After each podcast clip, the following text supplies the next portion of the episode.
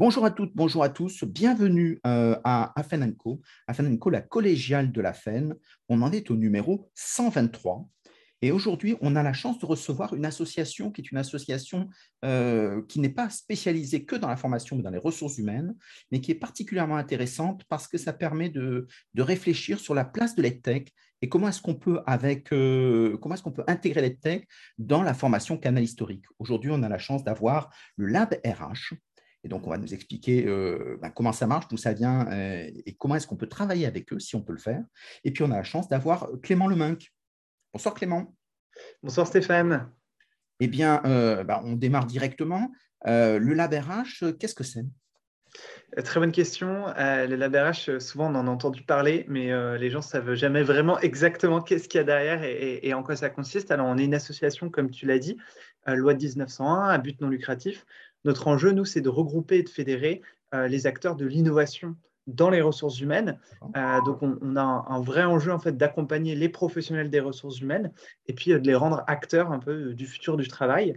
À ce titre-là, on va regrouper des entreprises qui elles nous rejoignent plus dans une logique de veille, d'acculturation RH. Tu l'as dit, la formation fait partie des sujets, mais on, s'attache à l'ensemble de la chaîne de valeur des RH, donc aussi euh, euh, le recrutement, par exemple, la GPEC, euh, tout ce qui va être en jeu SIRH, automatisation de la paix, digitalisation des ressources humaines, mais aussi la qualité du travail ou encore la RSE, vraiment l'ensemble des RH. Donc des entreprises qui nous rejoignent dans un enjeu d'acculturation de veille, des startups qui nous rejoignent, elles, plutôt dans un enjeu bah, de visibilité, d'évangélisation, puisqu'elles sont porteuses de solutions innovantes euh, et elles ont plutôt besoin de se faire connaître et de sensibiliser sur euh, leur sujet. Et puis enfin, des écoles, des labos de recherche, des universités avec lesquelles on va travailler, là plus sur de la production de contenu. On, produit régulièrement du contenu qui prenne la forme de podcasts aussi, mais aussi de, vidéos, d'articles ou encore d'ouvrages. On a une collection d'ouvrages aux éditions Duno et là, un, prochain ouvrage sur lequel on est en train de travailler aux éditions EMS. Et donc, euh, euh, l'association existe depuis combien de temps? Alors, ça fait six ans là maintenant qu'on existe. On a eu six ans le mois dernier. Très, très bien. Et pour l'instant, il y a combien de personnes euh, qui, adhèrent à l'association? Alors, en, nombre d'adhérents, on va avoir un peu plus de 80 entreprises, un peu plus de 300 startups. et puis après, au sein de l'association, on est une équipe, on est une équipe de, de permanents. Au total, on est une dizaine et permanent, permanent, on est cinq. Est-ce que les responsables de formation peuvent adhérer? Alors, ça ne va pas être directement eux qui vont adhérer, mais plutôt leur entreprise. Comme je te disais, euh, on a euh, un peu plus de 80 entreprises qui sont adhérentes. Ça peut être euh, des grands groupes, on en a beaucoup, mais aussi des PME, des ETI. Et donc, en fait, ça va être l'entité juridique qui est l'entreprise qui va adhérer pour donner accès à l'ensemble des ressources du LabRH. On a une appli de micro-learning, on a des événements qu'on organise, on a du contenu qu'on publie pour l'ensemble de leurs équipes RH, y compris bien évidemment du coup, les responsables de formation. Autrement dit, si je comprends bien, c'est à la fois pour faire de la veille, pour ceux qui sont euh, au sein de l'évangélisation, qui ne savent pas trop comment aborder euh, le sujet des, startups, de cette innovation. Et puis, c'est aussi ceux qui sont déjà peut-être plus avancés sur les projets c'est ça. Alors, en fait, ça va concerner tout le monde. Hein. Euh, chacun va, nous rejoindre à un stade différent, on va dire, d'avancement sur leur degré d'innovation. Il y en a qui ont des enjeux encore très euh, primaire, si j'ose dire, mais de, digitalisation, souvent de la RH, c'est les, premières choses pour lesquelles on, vient nous voir. Euh, et puis, il y en a qui vont être sur des enjeux un peu plus avancés, euh, d'aller jusqu'à des outils pour outiller des process RH ou encore plus loin dans du prédictif RH où là, on pense notamment, par exemple, dans la, dans la GPEC, dans ce qu'on appelle le workforce planning, qui va intéresser les responsables de formation, où on va être dans des logiques parfois euh, de, de, prédiction, de dire comment est-ce que mes métiers vont évoluer, comment est-ce que je peux les anticiper, et comment je peux former aujourd'hui au métier de, demain pour euh, mon entreprise, euh, et non pas être dans la réaction, mais, mais plutôt dans l'anticipation. donc, tout le monde peut nous rejoindre, effectivement, et quel que soit le degré d'avancement. et après, alors, ça, dépend de la taille de l'entreprise. Pour euh, un, grand groupe, ça va être 7 000 euros. Euh, pour une PME, une ETI, ça va être 4 000 euros. Et puis après, pour les startups, c'est beaucoup moins cher puisque nous, notre enjeu, c'est d'aider les startups quand elles sont encore petites. Donc, pour une startup, ça va être 250 à 1 000 euros. Et après, derrière, euh, y a plein de choses. Il y a l'accès à nos événements, l'accès à notre application de micro-learning. Il y a aussi, bien évidemment, bah, la possibilité de nous solliciter pour être mis en relation avec des startups quand on cherche des solutions qui répondent à tels tels enjeux. Voilà, plein, plein de choses à faire.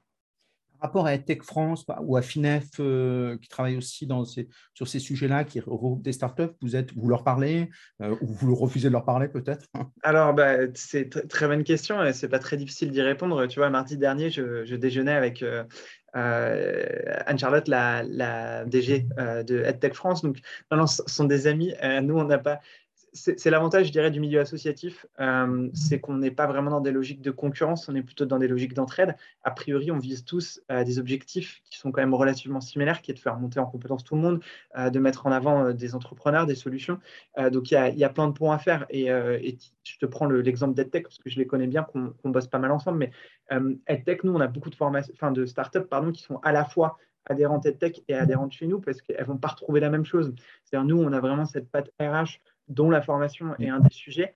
Euh, EdTech, ils ont vraiment plus cette passe éducation au sens large. Et donc, on va retrouver bah, notamment pas mal de ponts avec l'enseignement, notamment que nous, on ne va pas forcément avoir. Donc, euh, euh, c'est complémentaire, c'est des amis et on aime bien faire des choses avec eux. Et nous, on s'ouvre plus largement à l'ensemble des écosystèmes, que ce soit dans les RH ou dans l'entrepreneuriat. On bosse beaucoup avec pas mal d'incubateurs, d'accélérateurs. Très bien. Très bonne philosophie, donc ça c'est impeccable. justement, D'après toi, quel est le point de vue? On, parle beaucoup de start-up, Startup Nation. Euh, finalement, euh, si on se compare par rapport au reste du monde, on n'est pas très bon en France. Euh, donc, c'est en construction. Donc, il y a plein de choses qui sont en devenir. comment tu expliques qu'on n'ait pas, par exemple, plus de licornes dans nos domaines de compétences, alors qu'on y met beaucoup d'argent Je rappelle que sur la formation professionnelle, on met 30 milliards par an, que pour la formation professionnelle, c'est un budget énorme. Et, et finalement, ça ne sert pas beaucoup à l'innovation. Alors, plein de, plein de réponses. Euh, déjà, euh, j'aime bien euh, faire un peu reconsidérer les choses, mais on aime bien s'autoflageller, nous, en France, et dire qu'on n'est pas bon, qu'on est en retard, etc. au final, si on prend la branche de la HR Tech au sens large, en fait, on n'a on pas grand-chose à envier aux autres pays globalement. La France a beaucoup, beaucoup de pépites RH qui voient le jour. Euh, je pense à typiquement, alors tu parlais de licorne, on a moins de licornes hein, que d'autres pays, mais dans les RH, on a quand même des, très belles boîtes. Je pense à Alan, je pense à Payfit, je pense à Swile, là récemment, qui est devenue euh, la nouvelle licorne française. En fait, on a beaucoup de boîtes RH, euh, beaucoup plus que les autres pays. Donc au final, la HR Tech, on est un peu différent de la tech au sens large dans, par rapport à la France, parce qu'on est sûrement un des domaines qui avance le mieux quand même. Ensuite, sur la formation, pour euh, préciser un peu euh, ma réponse par rapport à, ta question, je pense qu'il y, a plusieurs réponses. Mais euh, la première, c'est qu'en France, il y a beaucoup d'argent pour la formation, mais il y a aussi beaucoup d'acteurs de la formation. Et beaucoup, beaucoup plus que dans les autres pays. Alors, on a eu différentes réformes ces dernières années dont l'objectif était, entre autres, de réduire le nombre d'organismes de formation sur le territoire français. Mais malgré tout, on reste un des pays avec le plus d'organismes de formation. Alors, je n'ai pas les chiffres sous les yeux, hein, mais je m'en souviens quand tu compares à nos, à nos voisins allemands, par exemple, c'est vraiment ridicule. C'est une fois plus. C'est ça. Euh, donc, je pense que. Est-ce que c'est euh, négatif d'avoir beaucoup d'organismes de formation?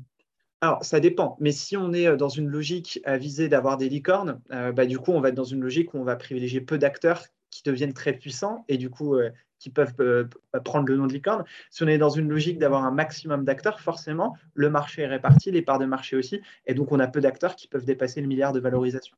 Donc tout dépend de ça, en fait. Euh, moi, je ne pense pas forcément que ce soit mauvais d'avoir euh, une multiplicité d'acteurs. Au contraire, je suis plutôt d'ailleurs pour la concurrence au sens large. Hein. je trouve ça bien, et je le dis régulièrement à nos startups. Nous, on a beaucoup de startups concurrentes au sein du lab, mais pour moi, c'est la compétition, en fait, qui encourage bah, le fait d'être toujours meilleur, fait, de se dépasser. Et puis en plus, euh, ça c'est encore un autre sujet, mais euh, la compétition de, peut aller de pair avec la coopération. on parle beaucoup de coopétition au sein du LabRH, et je suis convaincu que dans le monde de la formation, il y a aussi beaucoup de choses à faire. Mais si on prend vraiment l'angle euh, licorne, bah forcément, avoir plus d'acteurs, ça limite le poids que peuvent prendre certains acteurs. Et donc, prendre des acteurs qui soient sur des plateformes donc qui deviennent les Amazon de la formation quelque part, donc qui travaillent justement avec l'intelligence, la data, etc., là où des petites structures ne peuvent pas investir. Et donc, euh, l'économie des plateformes peut être un, levier intéressant. Oui, ouais, en fait, c'est la grosse tendance aujourd'hui dans les startups, hein, RH ou pas. Euh, on parle de plus en plus du modèle SaaS, hein, Software as a Service, et du coup, beaucoup, beaucoup de, startups qui vont vendre une plateforme. Et euh, dans le monde de la formation, ce qui est intéressant, c'est que du coup, il y a vraiment deux chemins à prendre. C'est soit je suis créateur de contenu, Euh, et là, euh, on pense beaucoup plus typiquement aux organismes de formation tels qu'on les voit. Euh, soit je suis plutôt une plateforme d'accès à du contenu.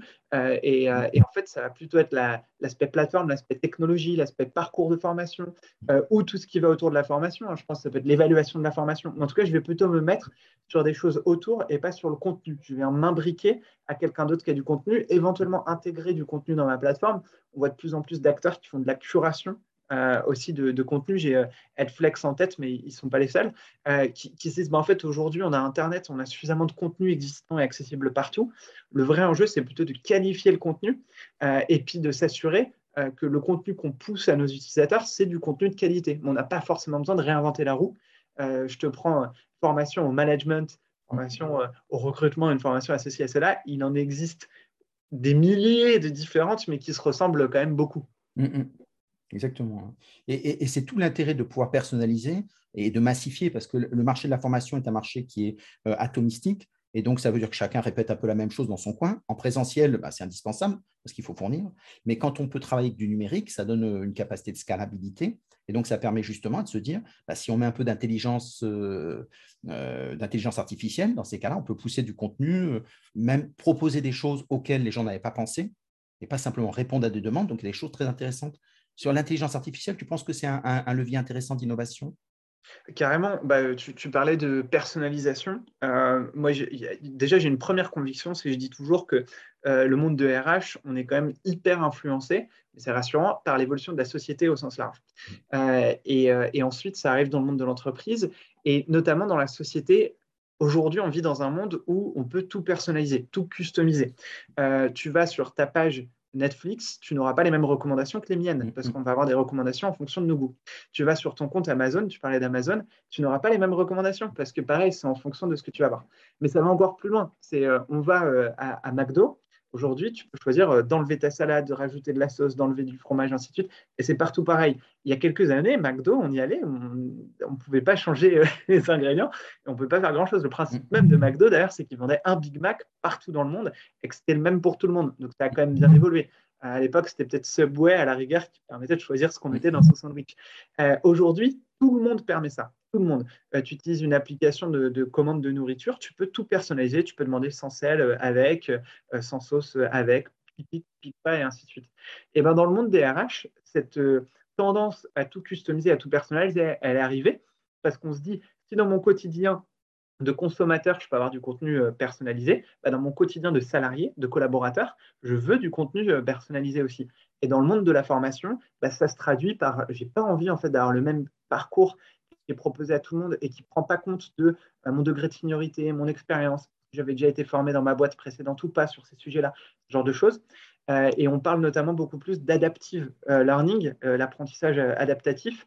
Et là-dessus, l'IA devient clairement un allié parce qu'elle va permettre, en fait, selon mon background, mes connaissances, mon métier, un certain nombre de choses, éventuellement des tests, de me suggérer le bon contenu. Et puis, selon aussi ma capacité, c'est-à-dire si je, suis un parcours de formation avec des quiz, si l'IA se rend compte que j'ai un petit peu du mal à comprendre le contenu, il va rallonger le contenu, peut-être rajouter des, exemples. Et en revanche, s'il se rend compte que j'ai tout assimilé, il va peut-être raccourcir le contenu et me permettre d'aller plus vite sur un autre parcours. Mais en gros, adapter euh, le contenu de formation par rapport à la personne qui est en face, ça devient euh, possible de un, mais aussi nécessaire parce que c'est ce à quoi on est habitué dans notre quotidien et on n'a plus la patience de, tu sais, c'était Ford à l'époque qui disait avec sa Ford, genre pour avoir une Ford de la couleur qu'ils veulent du moment que c'est noir, bah voilà, mais ça, ça n'est plus possible aujourd'hui. On veut pouvoir tout personnaliser. Exactement. Et que ce soit très rapide, parce que les gens, quand ils ont envie, il faut que ce soit réalisé. Euh, souvent, dans les entreprises, il y, a, le problème des data, avec la politique des big data, qui sont quand même la base des algorithmes.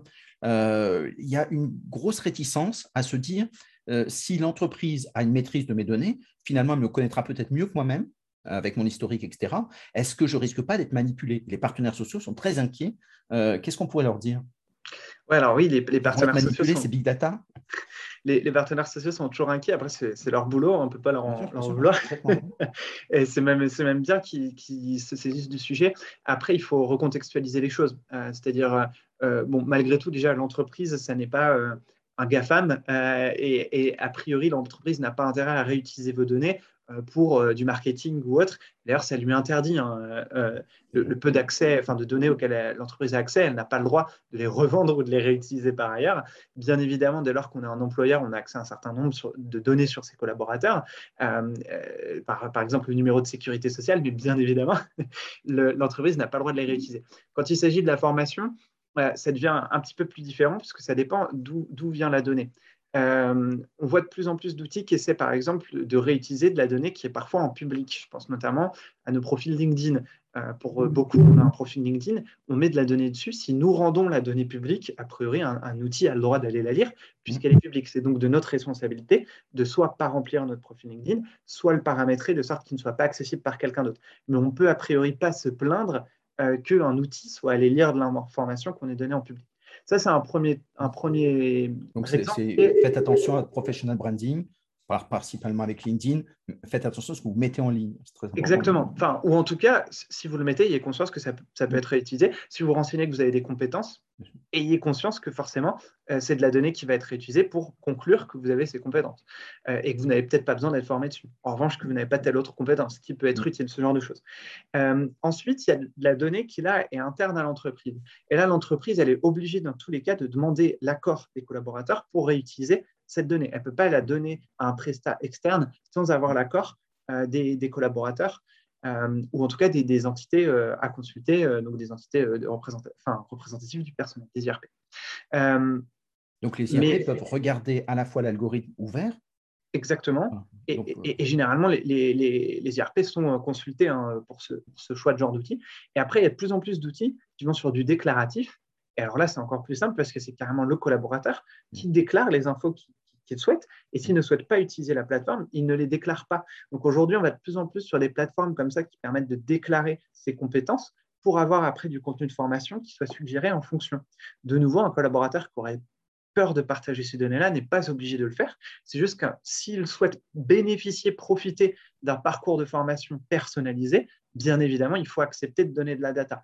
Mais en dehors de ça, et dans tous les cas, ce n'est pas en sachant que euh, tu maîtrises très bien l'anglais ou moyennement euh, que je vais pouvoir euh, te manipuler. Enfin, il faut, mm-hmm. dédramatiser un peu la chose. Ça fait souvent peur l'IA et la data. En fait, ça reste juste un outil qui permet d'améliorer le service et là, en l'occurrence, d'avoir un service plus personnalisé.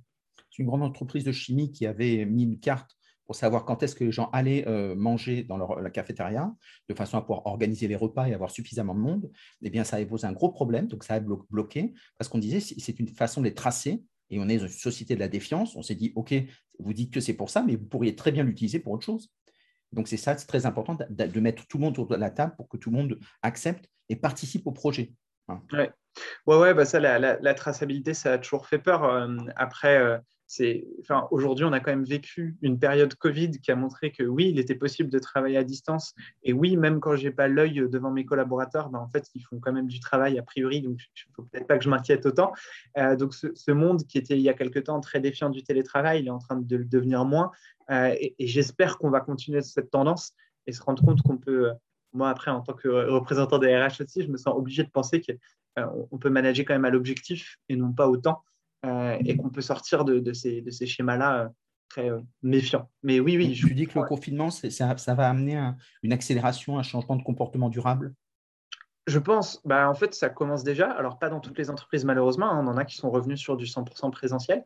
Mais plus globalement, et de nouveau, les, les, utilisateurs, et donc là, en l'occurrence, les collaborateurs, ils souhaitent et ils demandent euh, plus de flexibilité. Alors attention, hein, il y a très peu de gens, pareil, le mythe du 100% télétravail ou autre, euh, tout le monde est d'accord pour dire que ça fait quand même plaisir de temps en temps de retourner au travail, de revoir du monde, de se redéplacer, d'avoir des meetings en présentiel. Donc je ne pense pas qu'on va entrer dans un monde 100% digital comme certains aiment l'imaginer ou le dire. En revanche, je pense qu'on va trouver un entre-deux et, et selon moi, les entreprises qui se privent de proposer ça, demain, ça nuira à leur marque employeur euh, et donc, elles auront beaucoup plus de mal à trouver des talents, à garder les talents, à avoir ce qu'on appelle la rétention des, compétences des talents, euh, puisque les talents, ils iront voir ailleurs. Et je pense qu'une entreprise qui n'est pas prête aujourd'hui à réfléchir au télétravail, à proposer du télétravail à ses collaborateurs, euh, elle, se tire une sérieuse balle dans le pied par rapport aux années à venir et à, sa marque employeur et du coup son attractivité sur le marché de l'emploi. Très, très bien. Donc, effectivement, il faut y aller de toute façon. Et c'est un passage à l'acte. On a franchi un cap. Et donc, euh, après, il faut le temps pour, bien sûr, chaque entreprise le digère. Euh, en formation, quelles sont les innovations que tu vois apparaître? On peut penser à réalité virtuelle, des choses comme ça. Euh, Alors, la, réalité virtuelle, ça fait déjà quand même un certain nombre d'années que c'est arrivé. Mais c'est vrai, on voit de plus en plus d'acteurs qui s'imposent. Pour moi, c'est une, une, innovation qui est quand même relativement mature. C'est-à-dire, il y a différentes étapes hein, dans, dans l'innovation. Il y a l'étape où où, c'est euh, vraiment euh, quelque chose de rupture qui est créé. Donc là, on repense au tout début de la réalité virtuelle. On se dit, ah, on pourrait s'emparer, mais on est encore sur euh, des, POC, des proof of concept, des tests, plein de petits acteurs. On se rend compte que commence à y avoir un marché, des budgets qui sont alloués. Et là, on a une multitude d'acteurs qui débarquent et on est dans, dans, ce moment où on voit qu'il y a une tendance et on ne sait pas encore qui en émerge. Mais, mais, ces étapes-là, pour moi, elles sont passées. On en est vraiment arrivé à la dernière étape, qui est que il y en a qui ont survécu à toute cette aventure. Et eux, on commence à prendre des, parts de marché de plus en plus fortes. Pardon. Euh, moi, on a euh, pas mal de startups dans la réalité virtuelle, dans la formation au LabRH, qui ont toute une taille quand même relativement grande maintenant. C'est plus des toutes petites. Euh, et elles sont beaucoup moins nombreuses qu'il y a 4-5 ans. donc, on, est arrivé dans cette phase-là. Pour comparer, typiquement sur le télétravail, là, on a vu plein de startups naître et se créer pour aider flex office à gérer ça. Euh, tu vois, tu, parlais des collaborateurs qui avaient, où, on regardait quand ils allaient manger pour pouvoir euh, optimiser euh, les, repas, ce genre de choses. Bah, il y a beaucoup de boîtes maintenant qui proposent de regarder quand les collaborateurs viennent au boulot pour optimiser la gestion du taux de remplissage des bureaux, ce genre de choses. Bah, là, on est dans ce moment où il y a plein d'acteurs qui émergent et dans quelques années, il en restera quelques-uns. La formation en réalité virtuelle, on est déjà dans la phase où il en reste moins. Après, ce qui est intéressant, c'est que j'ai l'impression que les entreprises s'en emparent de plus en plus, et surtout pour des objets de plus enfin, des, pardon, des, des, formations de plus en plus ambitieuses. Euh, alors, on se rend compte qu'on peut faire des économies énormes via la réalité virtuelle. Et j'ai deux exemples qui me viennent en tête. Il y a la, SNCF, qui est un gros, gros consommateur en France euh, de réalité, euh, enfin, de formation en réalité virtuelle. Pourquoi? Parce qu'immobiliser un train euh, pour euh, former un chauffeur, ça coûte euh, un argent colossal en fait, parce que c'est un train qui du coup ne circule pas, versus recréer en fait l'espace qui annulera pas hein, le fait d'avoir tôt ou tard quand même du test en réel, mais recréer l'espace du train en réalité virtuelle et permettre de s'entraîner dedans, bah, ça fonctionne beaucoup mieux et ça coûte beaucoup moins cher à l'entreprise. En plus, s'il y a une erreur, eh ben, ça coûte pareil beaucoup moins cher parce que abîmer un train, euh, les, coûts euh, sont très vite très élevés, euh, tandis que si on est dans un simulateur de, réalité virtuelle, il n'y a pas de risque. Un autre exemple, c'est… Pour avancer aussi sur la CNCF, là où c'est très intéressant, et il me semble que c'est ce qui manque aujourd'hui pour que la réalité virtuelle rentre véritablement dans sa maturité, c'est le fait que, alors ils ont des lignes qu'ils peuvent créer, mais c'est l'entreprise et le formateur lui-même qui peut se créer sa ligne avec les bifurcations, etc., soit une, ligne qui existe quand elles sont numérisées, soit il en crée lui-même pour s'entraîner euh, sur des situations. Autrement dit, c'est très accessible et ça veut dire qu'on crée l'outil. Donc, ils viennent de lancer SNCF Réseau, un outil qu'ils ont interne parce qu'il n'avait pas à l'extérieur, mais ce sont les formateurs eux-mêmes qui se créent des exercices euh, pour s'entraîner. Et donc, ça veut dire cette démocratisation qui consiste pas simplement à dire j'ai un contenu, servez-vous-en, mais c'est vous qui êtes créateur du contenu. C'est ça qui manque, euh, cette ergonomie qui fait que pour faire du sur-mesure, comme on disait tout à l'heure. Ouais, bah ça, le, sur-mesure et les, euh, les, boîtes à outils de formation, que ce soit dans la réalité virtuelle euh, ou pas, on, en voit de plus en plus émerger. Après, il y a toujours des, des limites. soit on est dans une boîte comme la SNCF qui est suffisamment grande pour avoir des ressources dédiées à la création de formation. Et en fait, on a des, ingénieurs de formation en interne en fait, qui vont créer ça soit on ne l'a pas, et on se rend compte que souvent la limite, c'est que les, responsables de formation ne vont pas forcément prendre le temps de construire les choses, ne vont pas forcément s'approprier l'outil. donc c'est toujours un petit peu cet enjeu de, réussir à onboarder un maximum de collaborateurs pour qu'ils se mettent à créer l'outil. Parce que donner une boîte à outils, c'est génial, mais si je prends l'exemple d'un paquet de Lego que je donne à, des enfants, il y en a qui, vont créer, créer, créer des tonnes de choses, et puis il y en a où ce n'est pas leur truc, et ils vont préférer jouer avec euh, une voiture déjà existante. Donc tout le monde n'est pas forcément créatif et créateur. Et donc, l'outil le, l'outil de création de contenu, c'est intéressant. Je vois tous les avantages sur le papier, mais ça ne prend pas toujours. Et il y a un vrai enjeu de, d'accompagner en fait l'utilisation de, de, de, l'outil euh, en interne avec ses clients, avec les entreprises qui l'utilisent, pour bien expliquer en fait et montrer euh, les possibles. Mais, euh, mais oui, je te. Puis après, sur l'idée du métaverse de Mark Zuckerberg, Zuckerberg pardon, de Facebook, qui disait qu'au final, d'ici cinq ans, c'est comme ça qu'il évalue, euh, justement, ça va être comme sur Facebook, on a un outil qui, vaut ce qu'il vaut. Il est ergonomique, on y rentre facilement. Mais après, c'est les gens qui apportent le contenu, le content, et donc ils le font. Et ça, c'est ce qui fera que tout le monde, toutes ces petites structures qui ont des choses à faire, et bien sûr, il faudra des accompagnements pour que ce soit quali, parce que les entreprises ne peuvent pas se permettre à une telle innovation locale dessus. donc, il y avait un deuxième exemple que tu voulais citer, pardon, je t'ai coupé. Ouais, ouais, de toute façon, moi j'aime bien quand la conversation évolue, parce que ce que tu m'évoques, ça, me fait penser à quelque chose aussi, mais sur cette logique de métaverse, pour moi, le, il y a déjà en fait un outil euh, de création de contenu de formation euh, qui existe et qui est accessible partout. Et en fait, ce n'est pas du tout un outil de création de, contenu de formation à la base, mais c'est YouTube, par exemple. Et euh, c'est quelque chose de très bête, mais YouTube, aujourd'hui, c'est une plateforme qui est utilisée par quasiment tout le monde dans le monde entier et sur laquelle on peut retrouver une quantité de contenu de formation tout simplement astronomique gratuitement accessible. Mm. Euh, et, pour moi, l'enjeu derrière, c'est qu'aujourd'hui, les, les, outils sont souvent d'abord pensés pour euh, des formateurs ou des ingénieurs de formation, des gens dont c'est le métier. Et, euh, et, aux responsables de formation qui nous écoutent, moi, il y a quelque chose que, que sur lequel j'aimerais insister un peu plus, en fait, c'est les collaborateurs créateurs de contenu. on, parle beaucoup, bah, YouTube, ainsi de suite, ils vont parler, il y a le terme anglais du GC, User Generated Content, le contenu généré par les utilisateurs. Et en fait, de la même manière, pour moi, c'est comme si on disait euh, bah, les, responsables de formation ou les ingénieurs de formation, ça va être, je sais pas, les administrateurs YouTube, enfin, ils travaillent pour YouTube. Mm-hmm. En fait, ce n'est pas tellement eux qui vont créer le contenu. Eux, ils vont s'assurer que le bon contenu, il ressorte. C'est-à-dire sur YouTube, une vidéo qui a des bonnes notes et euh, pas mal de vues, bah, elle ressort et a été recommandée parce qu'on se dit, elle doit être bien.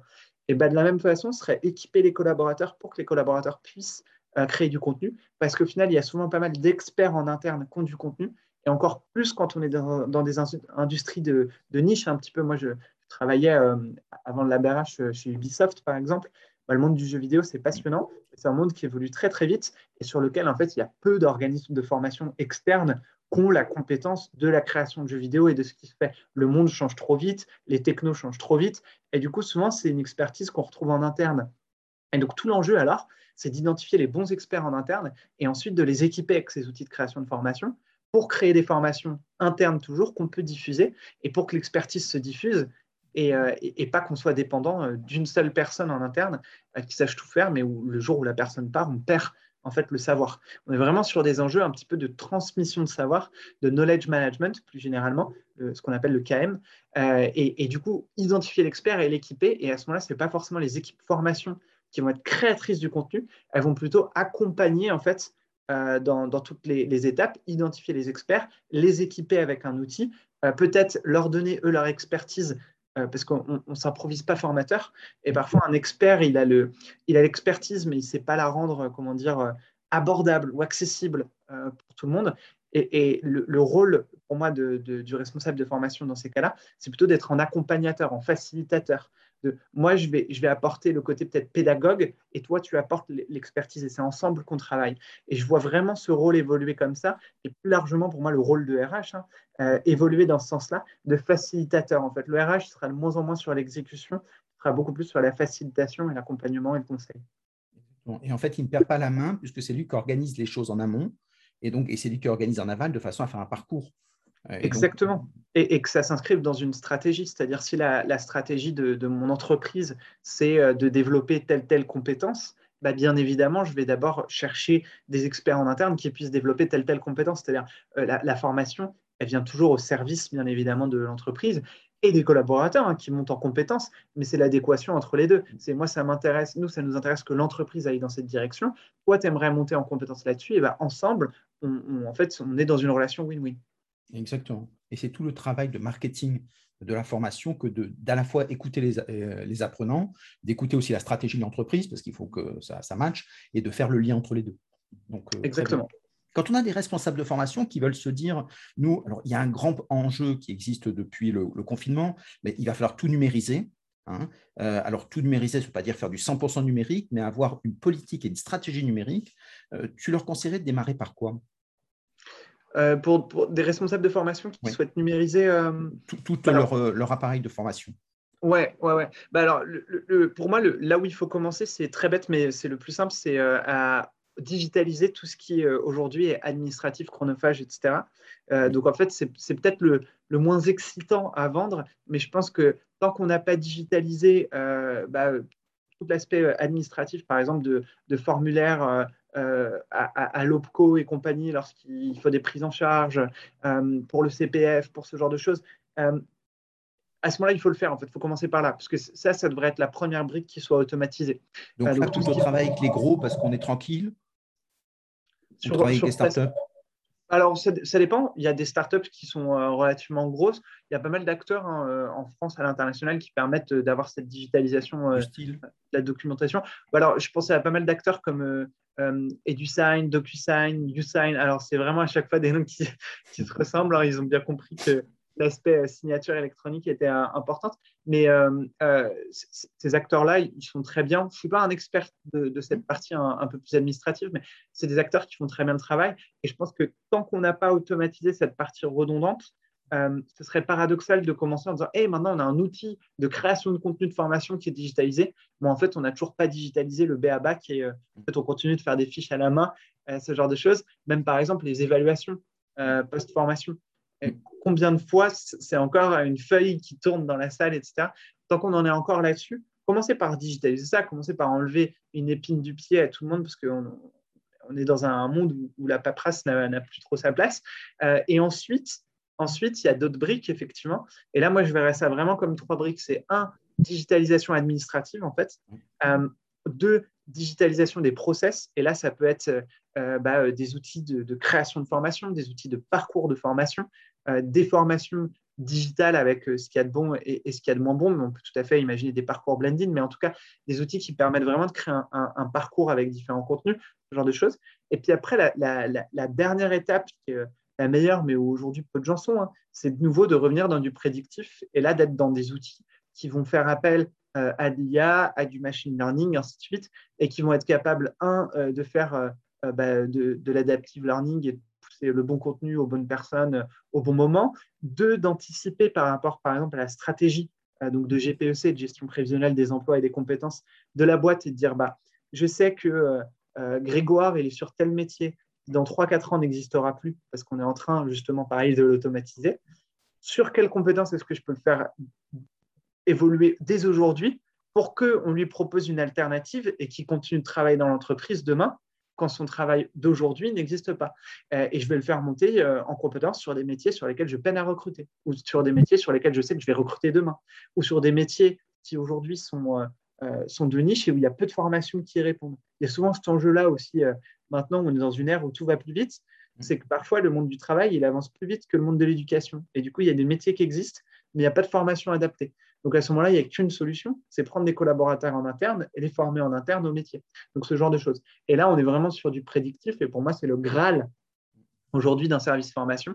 C'est si je réussis bien évidemment à avoir euh, donc digitalisé mon aspect administratif, avoir digitalisé mes process avec des outils, euh, des parcours, ainsi de suite, mais aussi à faire du prédictif et à anticiper mes besoins et à, et à pousser les bonnes formations aux bonnes personnes au bon moment, ce genre de choses.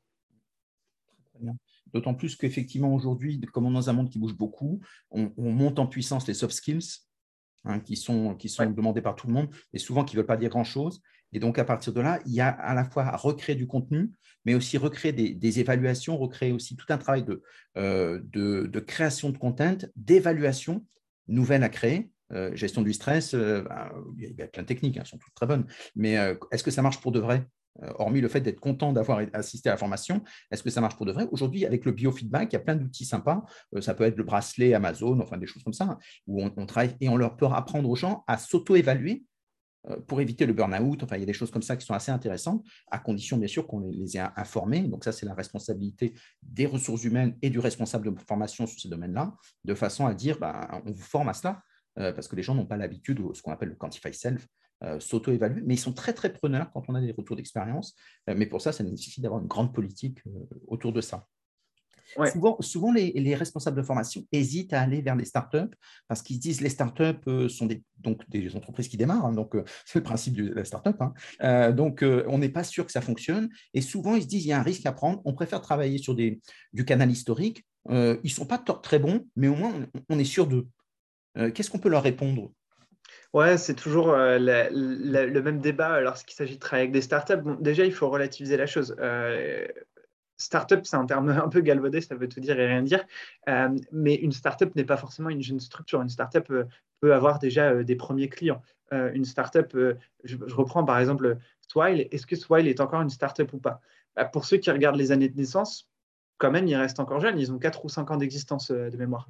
Mais pour ceux qui regardent la taille de la structure, bah, ils ont plus de 500 collaborateurs. Donc en fait, non, c'est peut-être pas une startup.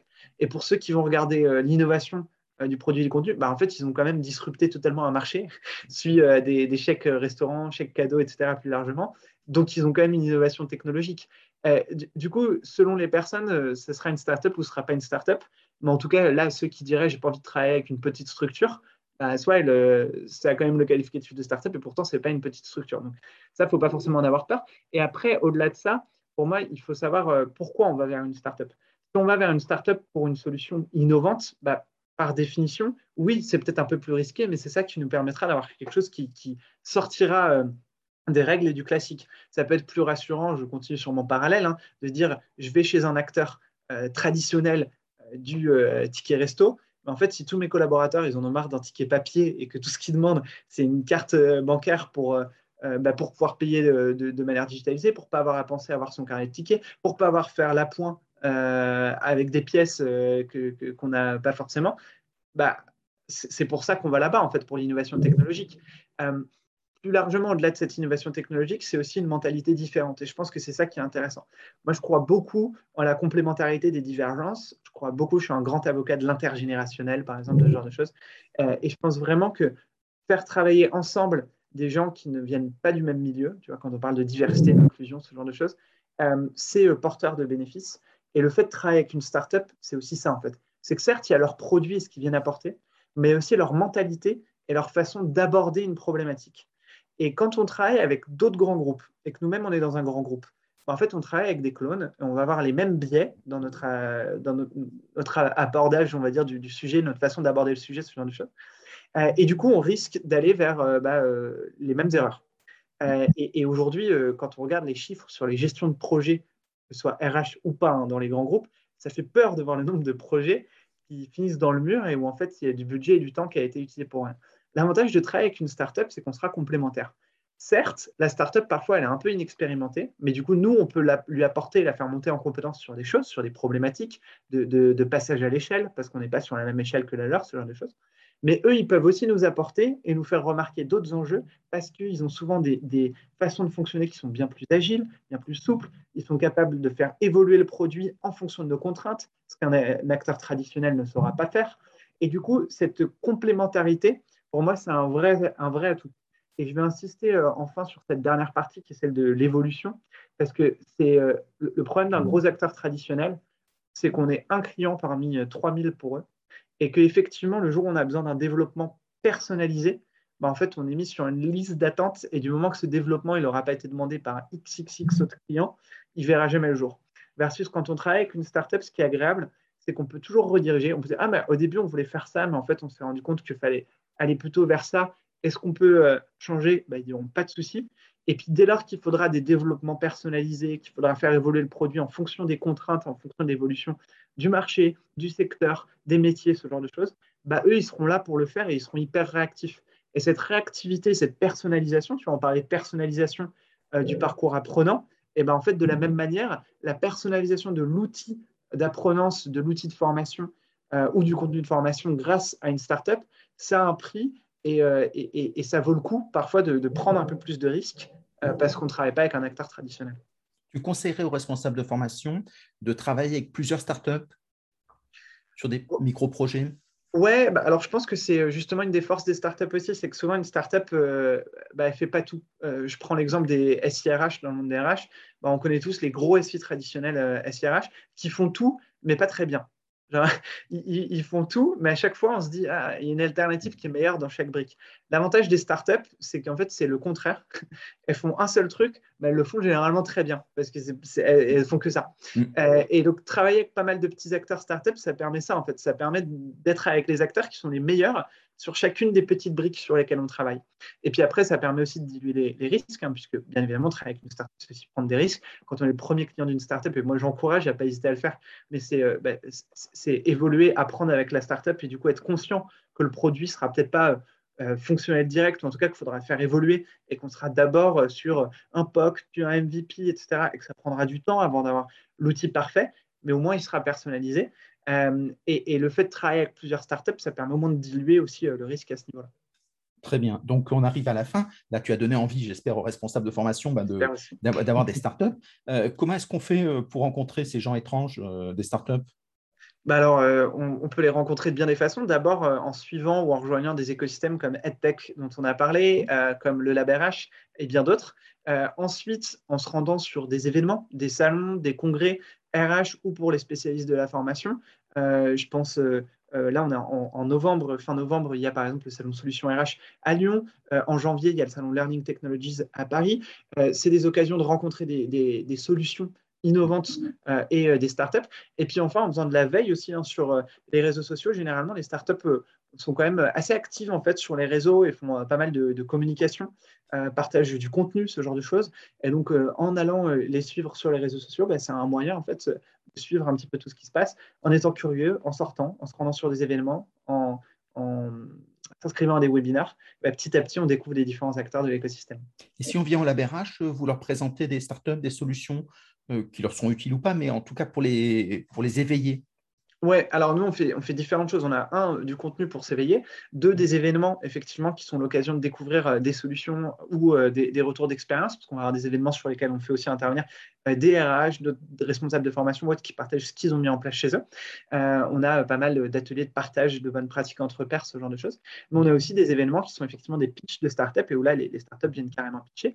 Et enfin, on a une, une cartographie qui est accessible pour nos adhérents et qui leur permet d'identifier les startups qui répondent à chaque enjeu.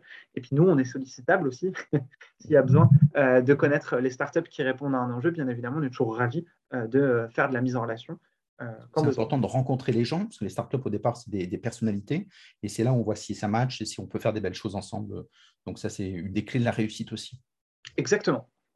Merci beaucoup, Clément. C'était passionnant. Merci Stéphane. Si on veut te joindre, comment est-ce qu'on fait? Bah alors, euh, les réseaux sociaux, je pense que c'est le, meilleur endroit. Pas hésiter à aller suivre le LabRH. Là, on approche des 90 000 abonnés. Je compte sur vous euh, pour nous faire atteindre le chiffre prochainement. Et puis, euh, moi, n'hésitez pas à me retrouver sur les réseaux également. Clément Leminck, L-E-M-I-N-Q-E. et je serai ravi de vous ajouter et d'échanger avec vous. Impeccable. Merci beaucoup. Au revoir à tout le monde. Au revoir. Bye. Merci Stéphane. Au revoir. Merci Clément.